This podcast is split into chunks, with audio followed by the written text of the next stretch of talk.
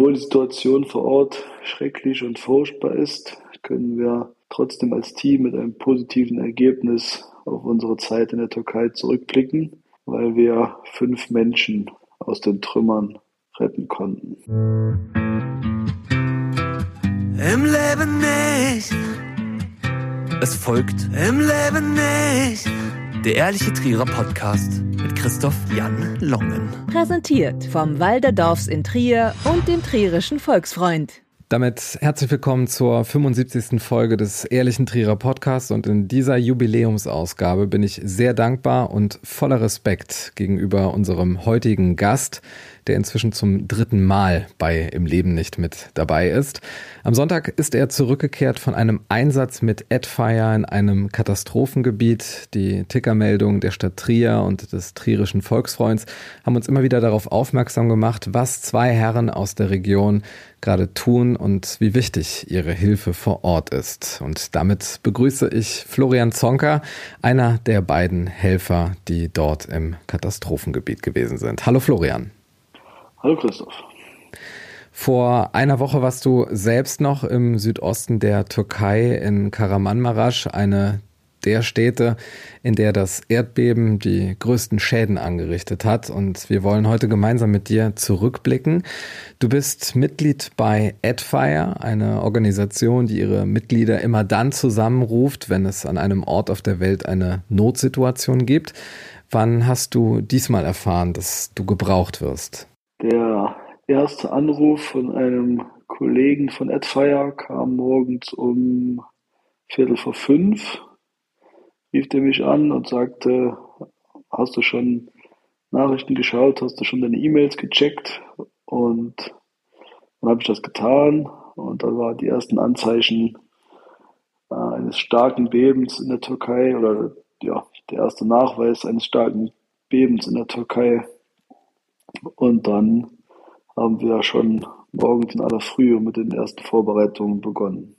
Hast du da so eine Art Alarmmodus, so ein vorbereitetes Paket, dass du schnell reagieren kannst? Ich meine, du bist ja Familienvater, bist in Trier bei der Berufsfeuerwehr, du hast in vielen Bereichen Verantwortung.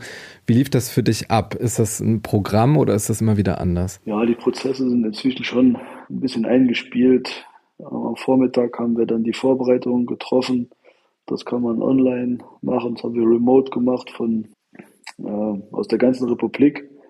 Und parallel mhm. habe ich zu Hause die Vorbereitungen getroffen, mit meiner Frau gesprochen, obwohl das auch dieses Mal ein bisschen kurzfristiger war. Und äh, mit dem Arbeitgeber, mit dem Dienstag gesprochen. Und als dann um 13 Uhr die finale Entscheidung da war, war eigentlich alles gut vorbereitet. Wie ist da das Verständnis bei deiner Familie, bei deinem Arbeitgeber? Rechnen da schon alle damit, dass da jederzeit äh, du auf Reisen gehen kannst, um anderen Menschen zu helfen? Oder wie darf ich mir das vorstellen? Ja, wenn die Meldung ähm, durch die Nachrichten geht, dass es irgendwo ein großes Erdbeben gibt, dann ist inzwischen bei allen so ein bisschen klar, dass äh, das für mich interessant sein könnte.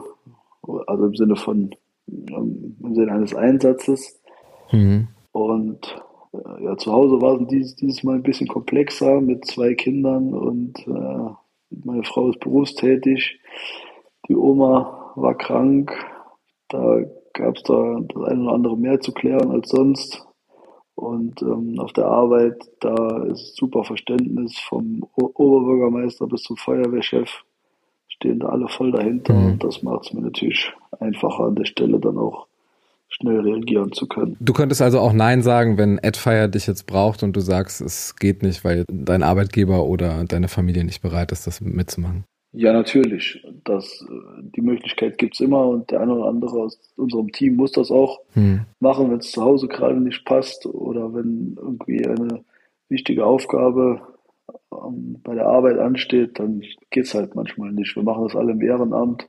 Da geht die Arbeit und die Familie geht vor. Und da hat auch jeder Verständnis für, das ist völlig unproblematisch. Und deswegen sind wir so aufgebaut oder dass wir da personelle Reserven haben und trotzdem immer ein Team zusammenzukriegen. Wie sieht so ein Team aus? Gibt es da unterschiedliche Fähigkeiten, die da in so einem Einsatz vertreten sind oder wie dürfen wir uns das vorstellen? Das Team besteht aus 17, 18 Mitgliedern mindestens, mhm. bis 22 oder 24 können das aufwachsen. Wir sind dieses Mal mit 17 Teammitgliedern gestartet und es gibt immer fünf Bereiche innerhalb des Teams, die abgedeckt werden. Das ist einmal die Führungskomponente bzw. Managementkomponente. Mhm.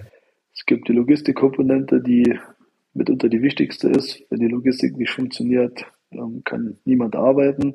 Was macht die Logistikkomponente konkret? Da wird dafür gesorgt, dass es ein, ein, Camp gibt, dass wir schlafen können, dass wir essen können, dass wir Betriebsstoffe haben, dass die Geräte funktionieren, dass die Geräte erstmal bis dahin kommen, wo wir sie brauchen. Hm. Ja, das ist klassischerweise Logistik. Wie wird sowas koordiniert, dass da auch wirklich an alles gedacht wird? Das ist alles vorher vorbereitet. Es gibt einen Gerätesatz, der sind Kisten verpackt.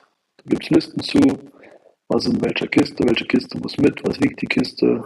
Dann gibt es Inhaltslisten, die sind nummeriert, mit einem Farbcode versehen. Mhm. Die werden eingeladen ähm, in LKW oder in Anhänger, werden zum Flughafen gebracht, dort ausgeladen, mit der Airline, mit dem Zoll durchgegangen, wird das verpackt, an Ort und Stelle nochmal ausgeladen, da weiß man genau, welche Kiste wohin muss und dann geht's los. Das heißt, ihr habt vorbereitete Szenarien, wie bei beispielsweise ein Erdbeben das jetzt in der Türkei und in Syrien stattgefunden hat, dass ihr dann automatisch ein Paket habt, das jetzt auf dieses Szenario zusammengeschnitten ist? Ja, das Erdbeben-Szenario ist immer gleich. Da gibt es kaum Unterschiede. Also für Erdbeben haben wir immer den gleichen Gerätesatz vorbereitet. Das haben wir noch ein bisschen ergänzt, weil es in der Türkei sehr kalt war um uns auf die Wettersituation einzustellen, aber im Prinzip ist das Standard. Wann trefft ihr zum ersten Mal in dem Team zusammen, mit dem ihr auch zusammen im Flieger sitzt und gemeinsam in das Katastrophengebiet aufbrecht? Das ist am Flughafen. Wir haben eine Kooperation mit der Feuerwehr Hattersheim in der Nähe von Frankfurt.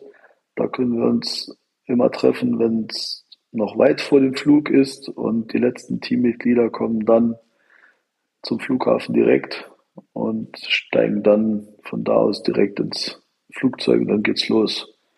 Das war diesmal auch so. Ein Teil des Teams hat sich bei der Feuerwehr im Nachbarort von Frankfurt getroffen und der Rest des Teams kam direkt zum Flughafen und dann ging es los.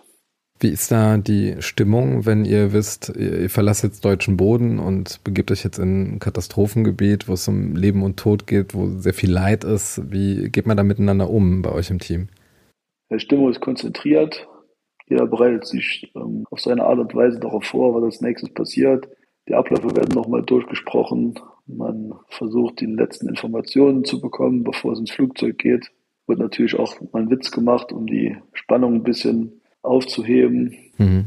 Aber im Grunde genommen sind alle konzentriert und bereiten sich auf das, was da kommt, vor. Und dann seid ihr in der Türkei gelandet. Wo war das genau? In Adana sind wir gelandet. Das ist ein Flughafen, der liegt vier Stunden Fahrstrecke von Kahramanmaraş weg. Und da war durch die türkischen Behörden festgelegt worden, dass das einer der Einreiseflughäfen für internationale Hilfsteams ist. So ein Logistik-Hub sozusagen, ne? Genau, da wurde dann eine Registrierung aufgebaut, ein Reception Departure Center ähm, von Kollegen aus der Schweiz, die schon im Land waren, als das Erdbeben ähm, stattgefunden hat. Und die haben wir dann zunächst unterstützt. Da geht es darum, das sind die ersten Koordinierungsmaßnahmen, um die Teams zu sammeln und festzustellen, wer ist überhaupt da und wer fährt wohin.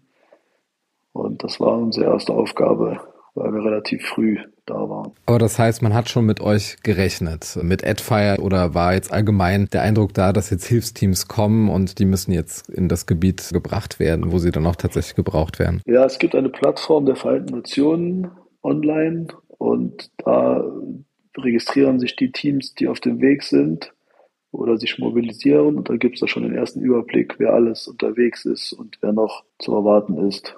Mhm. Das ist sehr hilfreich. Damit kann man dann die ersten Koordinierungsschritte so ähm, beginnen, dass hinten auch ein möglichst flüssiger Prozess bei rauskommt. Wann ist so der Punkt gewesen, wo ihr dann auch wisst, da ist jetzt euer Einsatzgebiet im Katastrophengebiet selbst, äh, dass ihr auch wisst, äh, was ihr da zu tun habt. Wie läuft das so ab von der Koordination her? Wir haben dann in Adana einen ähm, Verbindungsoffizier der ähm, türkischen Luftwaffe zugeteilt bekommen. Und äh, der hat uns dann nach Karaman Marasch begleitet, hat auch Transportmöglichkeiten organisiert. Und in Karaman Marasch haben wir uns nochmal mit der örtlichen Katastrophenschutzbehörde abgestimmt und die haben uns dann Einsatzstellen zugewiesen. Mhm. Und dann hat das seinen Lauf genommen. Wie ist das für dich, wenn du da jetzt ankommst und da liegt äh, alles in Trümmern? Was hat sich dir da für ein Szenario geboten? Also was ist so der erste Eindruck? Ja, wir sind nachts in die Stadt gekommen oder am Abend, es war schon dunkel. Ähm, der Strom war größtenteils weg. Also es war sehr, sehr dunkel auch in der Stadt. Der Wind hat gepfiffen, es war unheimlich kalt und man hat dann aus den Fenstern des Busses, mit dem wir gefahren sind, die Gebäude gesehen. Am Rand der Stadt war die Zerstörung noch relativ gering und je näher wir der Stadtmitte kamen, umso stärker wurde die Zerstörung und da sind die Menschen noch auf den Trümmern rumgelaufen. Da waren dann noch mit Rettungsarbeiten beschäftigt. Mhm. Das war schon bedrückend. Das ganze Szenario war schon irgendwie unwirklich. Dunkel, kalt und so viel Zerstörung. Das war im ersten Moment schon sehr bedrückend. Und dann habt ihr das erstmal für euch ausgewertet oder wie war denn diese Phase, bevor ihr dann auch tatsächlich das machen konntet, wofür ihr ausgebildet seid, wofür ihr vorbereitet seid, in die Türkei gereist seid? Ja, es hat dann ein bisschen gedauert, ähm, bis alle Seiten, also sowohl die örtliche Katastrophenschutzbehörde und auch wir wussten, was die Erwartungshaltung vom jeweils anderen ist. Aber als das geklärt war und wir dann auch einen, einen Punkt hatten, an dem wir unser Camp aufbauen konnten, mhm. das haben wir gemeinsam mit den Israelis zunächst gemacht, die sind zeitgleich mit uns eingetroffen. Und dann wurde uns in der Nacht dann noch die ersten Einsatzstellen zugeteilt. Und dann sind wir losgefahren und haben begonnen, unsere Arbeit zu machen. Und wenn man in der Phase ist, dann läuft es irgendwie automatisch, dann weiß man, was zu tun ist und ist auch froh, endlich was tun zu können. Und ähm, am Ende dieser Nacht haben wir dann auch die erste Ortung eines Lebenden gehabt und dann geht es sowieso leicht von der Hand. Was war das für ein Gebäude? Was, was war das für ein Ort? Ja, das war mitten in der Stadt ein mehrgeschossiges ähm, Wohngebäude. Mittendrin war noch ein Hostel, war eine große Wohnanlage schon eher. Und da hatten Anwohner leichte Klopfgeräusche gehört. Und wir haben dann mit unseren Hunden dort gearbeitet und die haben nochmal gesucht und konnten das bestätigen, haben an ähm, zwei Stellen angeschlagen, mhm. die Hunde. Und dann haben wir da weiter geortet, haben noch ein akustisches Ortungsgerät eingesetzt und unsere Suchkamera und haben dann an zwei Stellen Menschen finden können und haben dann mit den Rettungsarbeiten begonnen. Wie viele Tage war das dann schon her, seitdem das Erdbeben stattgefunden hat und äh, das Haus eingestürzt ist? Ja, also zwischen 36 und 48 Stunden. Irgendwo in dem Bereich war die, die erste Ortung, die wir ähm, gemacht haben. Also ich stelle mir das ziemlich schrecklich vor und auch ein massiver Druck auch, dass man da diesen Kampf gegen die Zeit hat, weil je mehr Stunden verstreichen, desto risikoreicher wird das und desto geringer wird auch die Wahrscheinlichkeit, dass man da noch jemanden findet. Ja, das haben wir in dem Moment noch ausgeblendet. Da waren wir alle noch ähm, guter Dinge, dass wir erfolgreich sein werden und über die Situation der Opfer der Situation denkt. Ähm, deswegen haben wir versucht, immer positiv zu denken. Und das ist uns auch eigentlich bis zum Schluss gelungen. Was war dein Auftrag konkret? Was hast du in dem Team für eine Rolle eingenommen? Ich habe mir die Teamleitung mit einem, einem Kollegen geteilt und unsere Aufgabe war es, das Team so einzusetzen, dass es möglichst erfolgreich ist. Also die richtigen Einsatzstellen für uns auszuwählen und dann die richtigen Schritte so zu planen, dass wir erfolgreich sind und dass das Team sicher arbeiten kann. Was hast du da für Hilfsmittel und was nutzt du da außer deiner Erfahrung? Ja, auch dafür gibt es Prozesse, also wie man, wie man so an so eine Einsatzstelle rangeht, welche Aufgaben zu tun sind. Ähm, das haben wir festgelegt, wer welche Rolle spielt und welche Reihenfolgen eingehalten werden müssen. Das ist in unserem Training, proben wir die Abläufe und dann gilt es das, was man im Training geübt hat, anzuwenden. Natürlich ist das in so einer Situation manchmal ein bisschen anders als, in der, als im Training, aber im Großen und Ganzen konnten wir darauf vertrauen, was wir und wie wir unsere Mitglieder ausgebildet haben, das hat eigentlich gut funktioniert. Wir haben auch Fragen aus der im Leben nicht Community bekommen. Thomas will wissen, was sich dort am meisten belastet hat. Am meisten belastet hat mich die Situation, als wir schon viele Stunden an der Rettung einer Mutter mit ihrem Kind waren und wir eigentlich auf einem guten Weg waren. Wir wussten, wo die, wo die beiden sind. Wir hatten Sprechkontakt. Hm. Und auf dem Weg zu den beiden war dann plötzlich ein Heizkörper äh, im Weg und der war ja eigentlich unüberwindbar. Der, hat, der war nicht zu zerstören, der war nicht zu bewegen, beziehungsweise nur unter hohem zeitlichen Aufwand zu entfernen. Und gleichzeitig hat die Mutter uns mitgeteilt, dass es ihnen zunehmend schlechter geht, dass es sehr kalt ist, dass das Kind seine Finger nicht mehr spürt. Und da habe ich Angst bekommen, dass uns die Zeit wegläuft, dass wir es nicht schaffen, die beiden zu erreichen, ähm, bevor sie erfrieren. Und das war schon belastend dann bis zu dem Punkt wiederum, wo wir sicher waren, wir schaffen es noch. Aber die Zeit dazwischen hat mich ähm, schon belastet. Das war sicherlich die bedrückendste Zeit in der Woche. Wie kannst du dich in solchen Situationen wieder aufbauen, dass du da nicht nur funktionieren kannst, sondern auch tatsächlich so auch über deine Sinne nochmal verfügst? Ja, gute Frage. Also eigentlich macht es das Team dann aus. Dann merken die anderen schon, wenn man nicht so ganz auf der Höhe ist und dann wird sich gegenseitig aufgebaut. Und als wir dann eine Lösung hatten, wie, wie es funktionieren kann, dann wird die Stimme auch nochmal besser. Ja. Man fängt sich gegenseitig auf, würde ich sagen. War das von vornherein klar, dass euer Einsatz zeitlich befristet ist oder habt ihr das davon abhängig gemacht, wie die Lage vor Ort ist?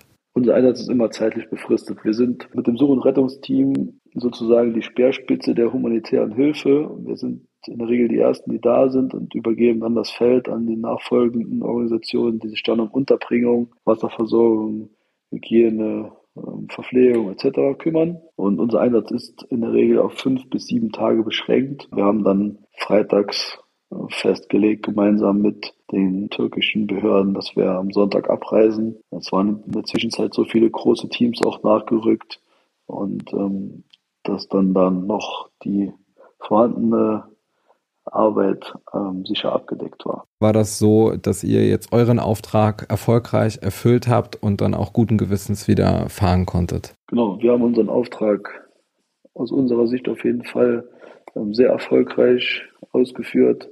Ähm, wir haben insgesamt fünf Menschen retten können. Wir haben die Koordinierungsmaßnahmen unterstützt. Wir waren sehr früh ähm, in der Türkei als eines der ersten Teams und ähm, dann konnten wir ähm, ruhigen Gewissens das Feld den Kollegen anderer Teams überlassen. Was sind die Reaktionen vor Ort von den Menschen, die dort sind? Gerade auch wenn ihr jetzt, wie du schon gesagt hast, äh, Menschenleben gerettet habt. Wie wird da mit euch umgegangen? Wir sind mit offenen Armen begrüßt und jederzeit von allen Menschen dort unterstützt worden. Es war ja trotz der schrecklichen Situation eigentlich immer eine in Anführungszeichen gute Stimmung, ähm, zumindest uns gegenüber. Wir haben keine negativen Erlebnisse gehabt mit den Menschen dort. Wir sind immer auch verpflegt worden. Man hat uns Essen angeboten, immer Wasser angeboten, Kaffee und Tee. Also das war, die Gastfreundschaft war ähm, herausragend. Wir haben uns sehr wohl gefühlt und waren sehr froh, dass wir helfen konnten an der Stelle. Mit welchem Gefühl ging es dann wieder zurück? Wie hat sich da die Abreise gestaltet, bis ihr dann wieder in der Region wart und du dann auch wieder nach Hause fahren konntest? Ja, wir sind von ähm, Kahramanmaraş abgereist und der Flughafen war auch zum Teil beschädigt und auch nicht auf diese große Masse an, an Flugbewegungen ausgelegt und kann, die Rollbahn ist auch nicht für große Flugzeuge geeignet. Und dann sind wir zum Flughafen äh, gefahren. Wir waren alle müde, nachdem wir ja wenig geschlafen hatten. Nachts war es sehr kalt, sodass man auch nicht wirklich zur Ruhe kam. Und dann war es nochmal ein bisschen chaotisch, denn es gab im Prinzip keinen geregelten Ablauf. Wir haben das dann da mit den sehr engagierten Mitarbeitern von Turkish Airlines ähm, geregelt und organisiert. und äh, haben dann in einer Ruckaktion unser Gepäck auf dem Vorfeld abgeladen, selbst ins Flugzeug eingeladen mit Unterstützung des Bodenpersonals und sind dann im letzten Moment noch passend in den Flieger gekommen und nach Istanbul geflogen. Auch das gehört dazu. Ähm, man weiß nie, was einen erwartet und dann ähm, muss man eben auch mal äh, Gepäck am Flughafen verladen. Aber auch das hat geklappt. Wie war die letzte Etappe, die Ankunft in Trier? Ich bin in Frankfurt oder in Hattersheim ins Auto gestiegen. Die Frau ähm, meines Arbeitskollegen hat uns abgeholt und ich glaube, ich habe die Stadtgrenze von Hattersheim nicht mehr erlebt. Da war schon am Schlafen und bin in, äh, hier zu Hause wach gemacht worden, dann unter die Dusche und ins Bett. Das war ein, ein gutes Gefühl, unter der Dusche zu stehen, sauber zu sein, nicht zu frieren, in ein warmes Bett zu gehen. Das war nach den anstrengenden Tagen sehr wohltuend. Die letzte Frage aus der Community ist ein großer Dank von Ernst Mettlach an seine zwei Kollegen. Ihr seid wirkliche Ehrenmänner, sagt er. Und in dem Zusammenhang meine Frage, Florian, woraus schöpfst du die Kraft, da auch immer wieder bereit zu stehen, wenn diese Einsatzaufrufe von Adfire kommen, dass du da weiterhin motiviert dabei bist? Ja, man investiert so viel Zeit in Ausbildung und Vorbereitung, dann will man, wenn es dann soweit ist, auch zeigen, dass es funktioniert und dass die ganze Zeit gut investiert war. Und ja, das treibt mich an wenn der Erfolg sich dann noch einstellt, wie in der letzten Woche, dann ist das so eine super Bestätigung. Dann ist man auch fürs nächste Mal motiviert. Das hat man auch gemerkt, als das Team auseinandergegangen ist. Da waren alle richtig gut drauf und ähm, ich bin mir sicher, dass auch daraus nochmal Motivation für alle erwächst, ähm, nochmal besser Ausbildung, mehr Ausbildung zu machen und fürs nächste Mal noch besser vorbereitet zu sein. Du würdest es also wieder tun? Auf jeden Fall. Trotz allem ähm, Elend war es ja schlussendlich eine erfolgreiche Woche für uns. Florian Zonka von der Berufsfeuerwehr in Trier. Für Adfire war er im Einsatz in der Türkei und hat dort vor Ort geholfen bei der Erdbebenkatastrophe in Karamanmaraş und dort Menschenleben gerettet.